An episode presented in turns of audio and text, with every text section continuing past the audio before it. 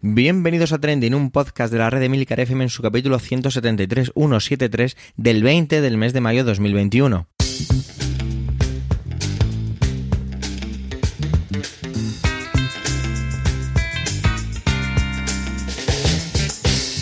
Trending es un podcast sobre lo que pasa, sobre lo que ocurre, sobre las noticias que pueblan las redes sociales. Todo ello con opinión y siempre con el ánimo de compartir. Por ello somos varias voces, aunque yo, Javier Soler, haga de presentador. Trending es tu podcast de noticias semanal. Adelante. Sin duda no se puede decir que no haya grandes trendings esta semana. Está todo como increíblemente revuelto, irascible y excitado. Es como si fuéramos en un tren que no hace más que acelerar y acelerar, y quizá algunos querríamos bajarnos o por lo menos que la cosa fuera más tranquila para poder contemplar un poquito el paisaje. Vamos a empezar con Manuel y elige uno de esos grandísimos trending de esta semana y es la crisis con Marruecos, llena de matices, declaraciones, contextos y malestares. Curiosidad por su enfoque, a ver cómo, cómo nos lo trae, porque esta sin duda es una de esas crisis que quedará en el recuerdo cuando pase y sobre todo por cómo queda cuando pase. Adelante Manuel.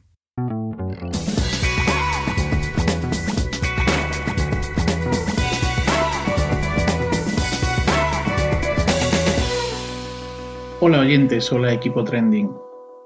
Lo de Marruecos no tiene nombre.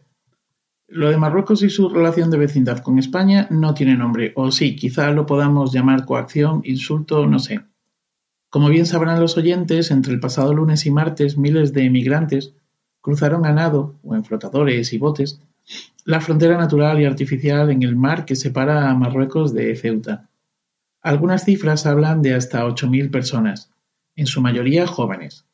Esto se hace ante la dejadez de la policía marroquí en el control de este paso fronterizo. Se sospecha que esto es la respuesta al hecho de que España haya acogido al líder del Frente Polisario, Brahim Gali, el pasado 23 de abril en un hospital de Logroño, enfermo de COVID. El régimen de Rabat tildó este hecho de traición y el gobierno español esgrimió razones humanitarias. Ya en su momento Marruecos amenazó con consecuencias a este hecho, y tal vez las consecuencias sean estas, o al menos esa es la sospecha. Esta crisis migratoria coincide con la aprobación de una serie de ayudas del Estado español para Marruecos, precisamente para el control de fronteras. ¿Qué fue antes, el huevo o la gallina? Dicen desde el Ministerio de Hacienda que esto ya estaba en agenda. Quizá esta sea la crisis diplomática más grave desde Perejil en 2002, durante el gobierno de José María Aznar, que se saldó con la mediación de Estados Unidos y la Unión Europea, y con un acuerdo con restricciones para España sobre las aguas y la pesca de Marruecos, o en Marruecos, y con 90 millones de euros. España nunca ha reconocido la República Árabe Saharaui Democrática, pero mantiene conversaciones con el Frente Polisario, lo que Marruecos, o lo que a Marruecos, le toca las narices. La ministra de Asuntos Exteriores, Arancha González Laya, afirmó en declaraciones a la prensa que las autoridades marroquíes eh, le han asegurado que esta llegada masiva de inmigrantes irregulares a Ceuta no es fruto del desencuentro. Bueno, que no es fruto del desencuentro entre los dos países, no lo sé. Es una y otra vez. Recordemos también el asalto del Tarajal y otro tipo de incidentes que se han ido produciendo. Como decía antes, detrás puede estar perfectamente la hospitalización del líder del Frente Polisario. El caso es que ahí está. Estados Unidos, siguiendo la estela Trump, pues eh, Trump consiguió que Marruecos estableciera acuerdos diplomáticos con Israel realizó el pasado marzo maniobras militares navales conjuntas en aguas marroquíes. Y en plena crisis con Marruecos en este momento, la Casa Blanca y Rabat han estado hablando de la posición de Marruecos frente al conflicto de Israel y Gaza, y ni una palabra al asunto español. Ojo, porque además ya Trump reconoció el Sáhara como parte de Marruecos. Es decir, Estados Unidos y Marruecos se están haciendo muy amigos. Marruecos está en la agenda Biden, y España no. Quizá esto deberíamos hacérnoslo mirar, pero ese es otro tema. Las fuerzas de seguridad han devuelto ya a Marruecos 4.000 inmigrantes según Grande Marlasca. Los migrantes están siendo devueltos en virtud de un pacto de 1992 entre España y Marruecos para el reintegro inmediato al territorio marroquí de aquellos que llegaran a España a nado, que este es el caso. Sea como sea, lo que está en juego No solo es una cuestión diplomática, lo que está en juego son las vidas de miles de personas que no importan. No me entra en la cabeza quién a su sano juicio puede, o en su sano juicio, mejor dicho, puede permitir que mujeres, hombres y niños se echen al mar en busca de nuevas oportunidades, que se jueguen la vida. Esto demuestra que no importan, son meros números, no importan, como tampoco parece importar la vida de los melillenses, ceutíes, canarios o de los cuerpos de seguridad del Estado, pues parecen cada vez más desahuciados ante la situación por el Estado y por el Gobierno. Feliz día y feliz vida.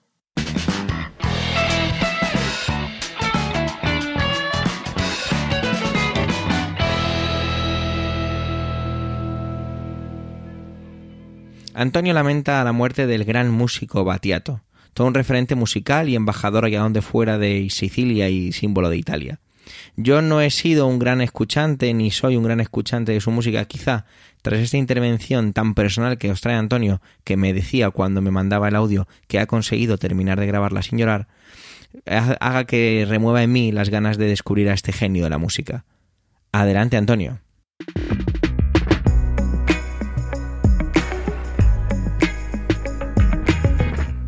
Saludos, soy Antonio Rentero y esta semana en Trending quiero hablaros de equilibrio. Me remontaré al 29 de octubre de 1982. Con 12 años recién cumplidos, recuerdo perfectamente esa fecha porque fue el día siguiente al histórico triunfo del PSOE en las elecciones generales aquí en España, el primer triunfo del PSOE, y fue el día en que con mis padres por primera vez viajé al extranjero. Viajé a Venecia, estuvimos allí una semana y uno de esos días fuimos a Padua. Yo no lo sabía, la ciudad de Padua, la ciudad de San Antonio, mi, mi santo, que realmente se llamaba Fernando y había nacido en Lisboa, pero bueno, eso es otra historia. Lo cierto es que aquella ciudad encantadora, aquel viaje maravilloso, me abrió los ojos a otro mundo, el mundo italiano, que desde entonces me fascina. Y me ha llevado a aprender italiano por el método difícil, es decir, a base de leer y escuchar, en lugar de a base de ir a una academia y, y la verdad es que debo decir que casi soy bilingüe, al menos leyendo y escuchando. Otra cosa es escribiendo y hablando. Lo cierto es que esa, ese apasionamiento por Italia vino de la mano de Franco Battiato, porque precisamente en esa época, en ese viaje, fue cuando descubrí al cantante italiano y a su canción posteriormente popularizada aquí en España, y que creo que es la que todo el mundo recuerda, de Busco un centro de gravedad permanente me fascinaba cómo en italiano me iba dando cuenta más o menos de lo que quería decir. Siempre he visto que el, italiano es muy, como se dice, una lengua muy similar al español. Yo me ha parecido siempre que es un idioma muy similar al español y me ha parecido siempre muy fácil aprenderlo y, escucharlo y leerlo y entenderlo. Y me fascinaba lo que contaba en sus letras. Me parecía que trataba más allá de las habituales letras de, no sé, de los Beatles o de Alan Parsons que podía escuchar yo por aquella época, trataba temas muy serios. Mezclaba el misticismo, eh, la astronomía, la geometría, el mundo de las sensaciones, el mundo de las creencias, y veía que estaba anclado en varias partes al mismo tiempo. Hace un tiempo, en una de estas conversaciones por Twitter en las que coincides con alguien a quien no conoces, pero con quien comparte muchas cosas, con el usuario arroba planerpila, nos descubrimos hablando junto con mi amigo y mi hermano Nacho Tomás, hablando de Batiato. Entre comillas a Planerpila. Un tipo que viene de siglos atrás y que está a años luz. Eso es lo que siempre he pensado de Franco Batiato, que nos ha dejado en forma mortal esta semana, aunque evidentemente su influencia, sus ideas, su ejemplo, su búsqueda del equilibrio de ese centro de gravedad permanente, permanece con nosotros. Mientras siga vivo en nuestra memoria, no habrá muerto. Y sin querer tampoco idolatrarlo, porque nunca he sido de idolatrar a alguien, si hay quien ha estado cerca de ocupar ese puesto en mi, popular, en mi particular y peculiar panteón vacío, sería él. Alguien que se ha zambullido en la religión, en la mística, en la filosofía, en el arte, en lo humano, en la matemática, en la física, en la astronomía, en la geología y sobre todo en ese territorio interno que nos transita el alma. Eso que sin duda a través de su música, a través de sus canciones, algunos hemos podido atisbar. Siempre recordaré ese momento de los dos conciertos que ha dado aquí en la región de Murcia con orquesta sinfónica, uno de ellos en Cartagena, en el auditorio del Batel, otro de ellos en el castillo de Lorca, en una inolvidable noche de verano, arrullados por la brisa de la noche estival, con el aroma de las eh, hierbas, eh, de esas eh, matas que suele haber en estos sitios, que son un poquito decorativas, un poquito aromáticas, y que de vez en cuando el viento les arranca su propia música, era el momento idóneo para deleitarse con su música, con sus letras, con sus ideas, con su ejemplo.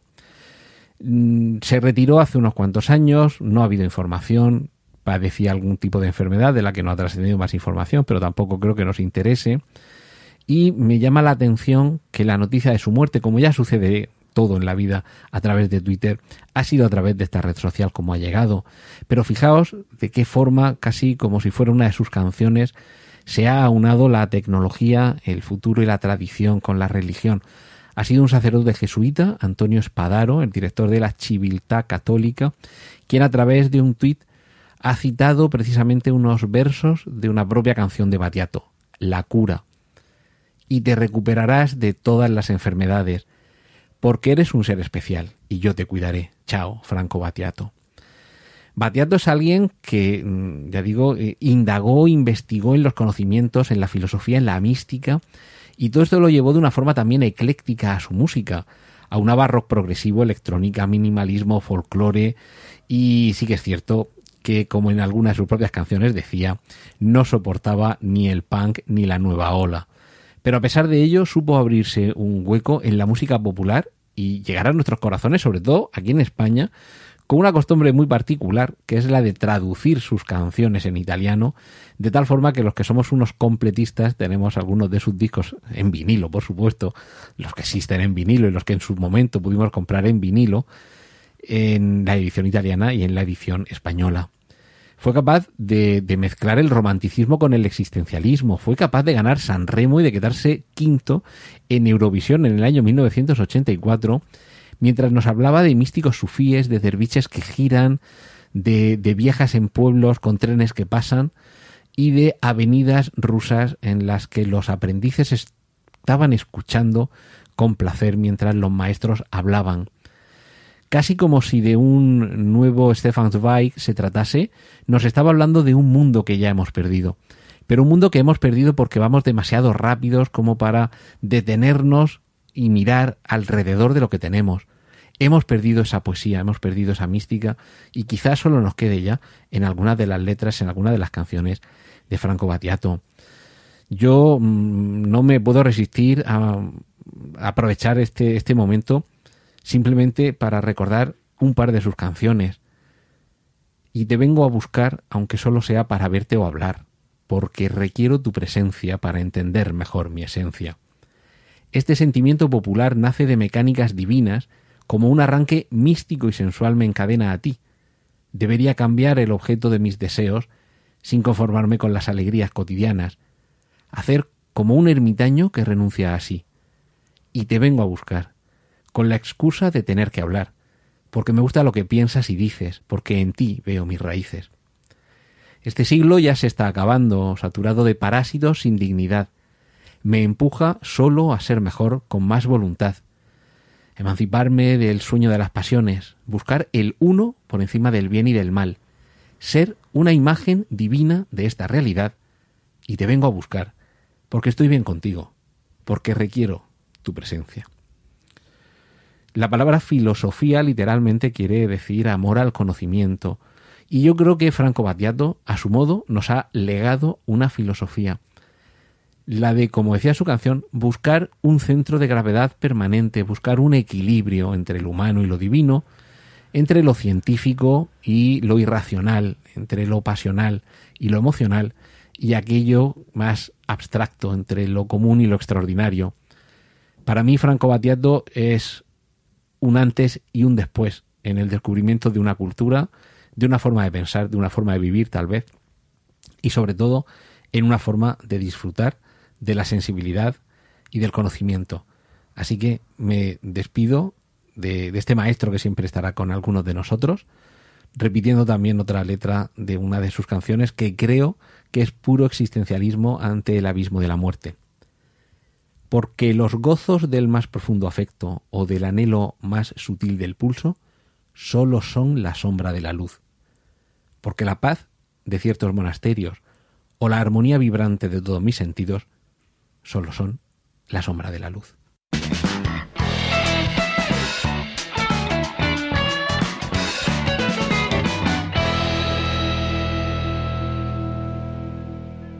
Emilcar nos trae un nuevo capítulo de la batalla o de la guerra que libran las plataformas en streaming, y es que un nuevo actor quiere entrar a formar parte de esta guerra.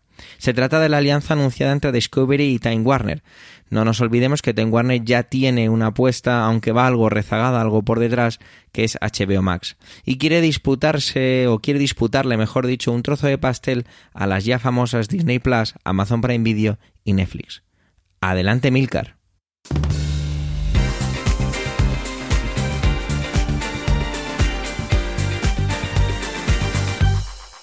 La noticia de la semana en cuanto a medios de comunicación y de ocio y entretenimiento es sin duda la protagonizada por ATT y eh, Discovery, que han llegado a un acuerdo por 43 mil millones de dólares y diversas compensaciones en acciones para que eh, sus negocios mediáticos eh, se unan y se fusionen en un único actor.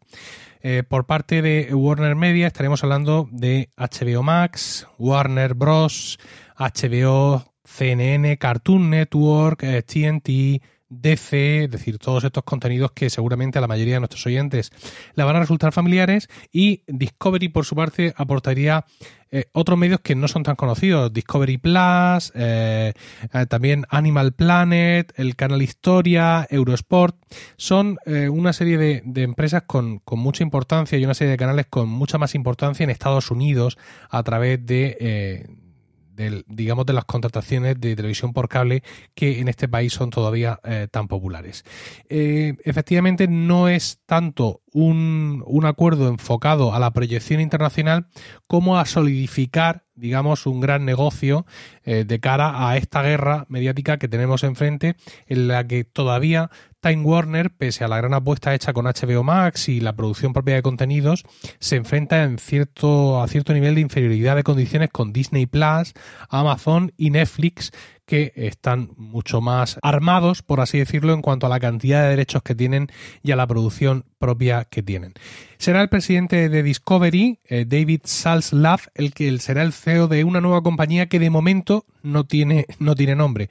Hemos hablado de dinero y también de acciones. Bueno, pues un 71% de las acciones estarían en manos de ATT y un 29% estarían en manos de Discovery, de esta nueva empresa, de este nuevo gigante que de momento, insisto, no tiene nombre. La idea es dotar de todavía más contenido a HBO Max, que es la punta de lanza de la lucha contra los otros titanes de los contenidos, y conseguir que Time Warner salga un poco de, los números rojos, ¿no? Es una empresa que ha tenido pérdidas importantes todavía en este ejercicio 2020. Es cierto que un ejercicio 2020 muy condicionado por la situación sanitaria mundial, una situación que que ha afectado especialmente a los negocios de esta, de esta compañía. Estos 43 mil millones de dólares que recibe ATT le valen para equilibrar un poco los 85.000 que gastó hace algunos años en la compra de Time Warner y que fueron la piedra angular del negocio eh, mediático. ¿no? Ahora mismo, eh, sin contar con este acuerdo, ATT ya cuenta con un 25% de toda la audiencia de Estados Unidos, lo cual llama mucho la atención si tenemos en consideración la historia de este conglomerado, ¿no? una empresa que sufrió el acoso literalmente y derribo del gobierno estadounidense que le planteó varias demandas por monopolio, lo cual hizo que a principios de, de este siglo, al principio de la década de los 2000, ATT tuviera que separarse y sus negocios en múltiples empresas. Ha seguido un curioso proceso de consolidación, es decir, haciendo más adquisiciones e incluso en ocasiones recuperando algunas de esas empresas de las cuales se vio obligada a desprenderse. Y ahora, sin embargo, la justificación es toda la contraria, es decir, eh, evidentemente esta compra tiene que pasar por los reguladores, pero no parece que vaya a tener ningún problema porque lo que se trata en este caso es de añadir un cuarto competidor a, esa guerra entre Disney Plus, Amazon y Netflix y evidentemente el regulador está interesado en que haya más competidores de gran tamaño para que al final pues no se convierta esto en un trust y estos tres estos tres grandes como ha sucedido en otras ocasiones en otras luchas acaben eh, acordando mm, bajo manga determinadas reglas que eliminen de facto la, competencia. Como he comentado antes, ATT ha tenido unas pérdidas eh, en 2020 superiores a 5.000 millones de dólares, unas pérdidas que vienen principalmente del negocio de la televisión y es curioso porque siendo un conglomerado con, tanto negocio multimedia, su fuente de ingresos principal sigue siendo la, telefonía móvil. Eh, aporta eh, Discovery a este negocio 88 millones, millones de hogares en Estados Unidos. Y es por lo que os digo que esta compra hay que leerla sobre todo en clave mm, doméstica, doméstica de Estados Unidos. Y bueno, pues eh, esa presencia que ya tienen los principales canales de, Discovery, como pueden ser Discovery Channel, el canal de Historia y Animal Planet, eh, suponen pues una pica en esos hogares estadounidenses con los cuales plantar cara a Disney Plus, que cuenta ya con 100 millones de suscriptores y con unas franquicias que parecen a prueba de bombas como Marvel o Star Wars.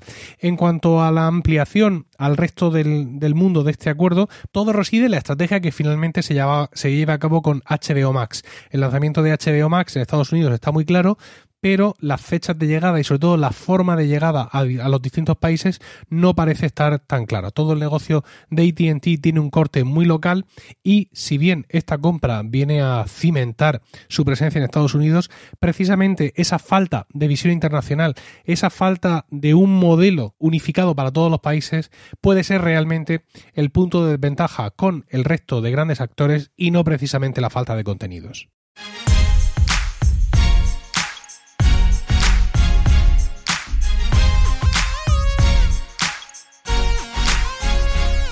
Todo es complicado y lo de la vacuna pues está demostrando que también lo es. Yo soy una de las personas que está afectada con las decisiones o con la última decisión acerca de suministrar a menores de 60 años que nos pusieron la primera dosis de AstraZeneca y parece ser que nos van a poner eh, Pfizer. Todo esto viene porque como empezó a haber una especie de mala prensa o esos trombos que parece ser siempre y se recalca mucho de manera muy aislada a personas que se les suministró la segunda dosis de AstraZeneca, pues como que la confianza en esta vacuna se vio mermada.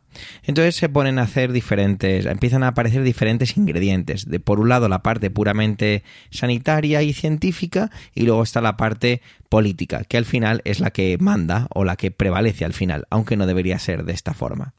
Vamos a recapitular un poco, ¿vale? Allá por abril, pues las comunidades autónomas empiezan a suministrar esta, esta vacuna, la AstraZeneca, a los menores de 60 años eh, que, que se consideran trabajadores esenciales. Yo estuve yo estoy dentro de ese rango, porque los profesores así se nos consideró en esta crisis. Es más o menos un medio, un más de millón, millón y medio, porque diferentes medios dicen diferentes cifras, entonces digamos que está entre millón y medio un poco más, ¿vale? y aparece esa, esa, esa, información acerca de esos trombos. Paralelamente tenemos estudios que de diferentes lugares, principalmente el Instituto de Salud de, Carlos III, y dicen que es perfectamente compatible combinar eh, las dos de dos diferentes laboratorios y dos diferentes vacunas y que es perfectamente seguro e inmuniza. Eh, aparece esto subrayado muchas, en muchas ocasiones la palabra inmuniza y seguro en los diferentes medios. El estudio se realizó entre 600 voluntarios y ha sido siempre abanderado o, digo esta palabra porque la he también visto varias veces, por la ministra de Sanidad Carolina Darias.